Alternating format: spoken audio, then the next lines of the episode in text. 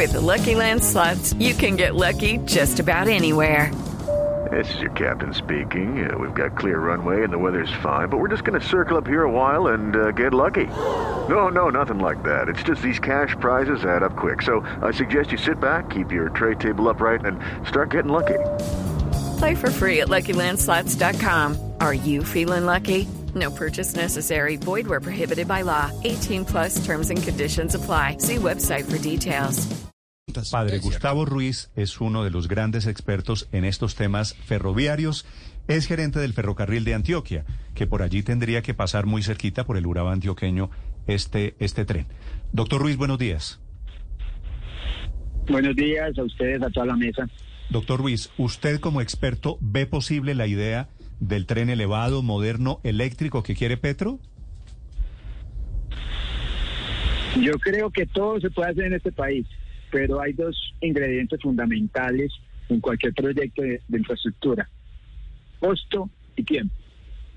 Cualquier proyecto se puede hacer, pero yo no sé cuánto estaríamos dispuestos en Colombia a invertir en un costo, eh, en un tren elevado eléctrico que conecte Buenaventura con Cartagena y la costa atlántica, cuando hay tantas necesidades, pero cuando también hay planificaciones mayores en temas de conexiones multimodales, multimodales y férreas. Nosotros tenemos, eh, en, en, Colombia existe la conexión Buenaventura-Eje Cafetero, eh, desde hace muchos años, una concesión que se caducó hace dos años y que sirve y, y es potencial transporte de carga. Doctor de ahí desde... de- ¿Cómo desde eje sería, ¿Cómo sería un tren elevado atravesando prácticamente, es decir, estamos hablando de casi mil kilómetros lineales, atravesar el departamento de Chocó inclusive?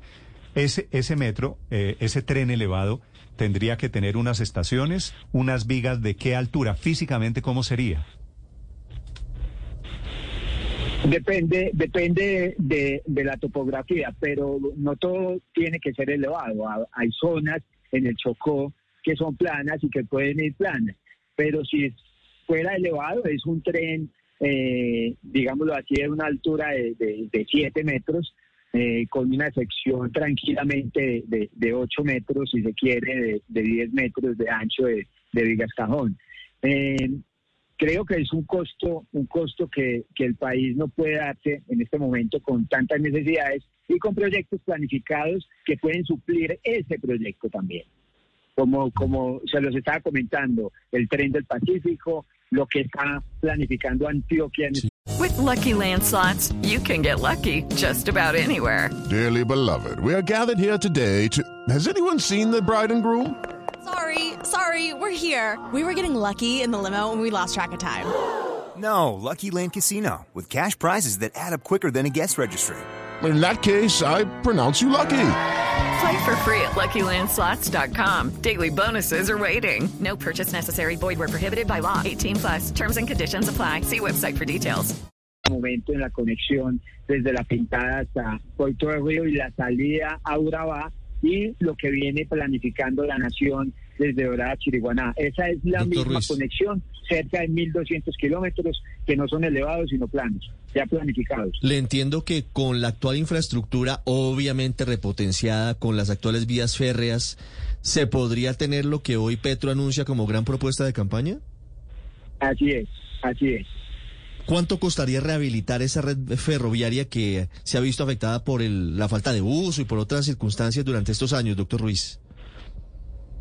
Pues los, lo- digamos así que las cuentas de las que habla la nación son cerca de 50 billones de pesos 50 billones de pesos. para dejar, para dejar una red eh, ¿Incluyendo las máquinas? activa. ¿Incluyendo los trenes o solamente las vías férreas?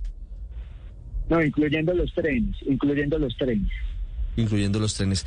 ¿Hay un estimativo de cuánto tiempo se tardaría la nación en recuperar la red ferroviaria que desde hace muchos años existe y que se ha dejado de lado? Eh, no, eso es un tiempo incierto, digámoslo así, que, que se puede recuperar fácilmente, porque dos de los dos de los tres tramos de los que les hablé están casi que recuperados porque la nación ha venido desde la última década eh, invirtiendo en ellos. Falta es el de Antioquia, son 300 kilómetros de esos 1.200 que, que creo que, que debe, se tardarían un poquito más, pero que en el horizonte de tiempo en Antioquia está para hacerse entre 5 y 6 años, desde que las condiciones económicas estén dadas.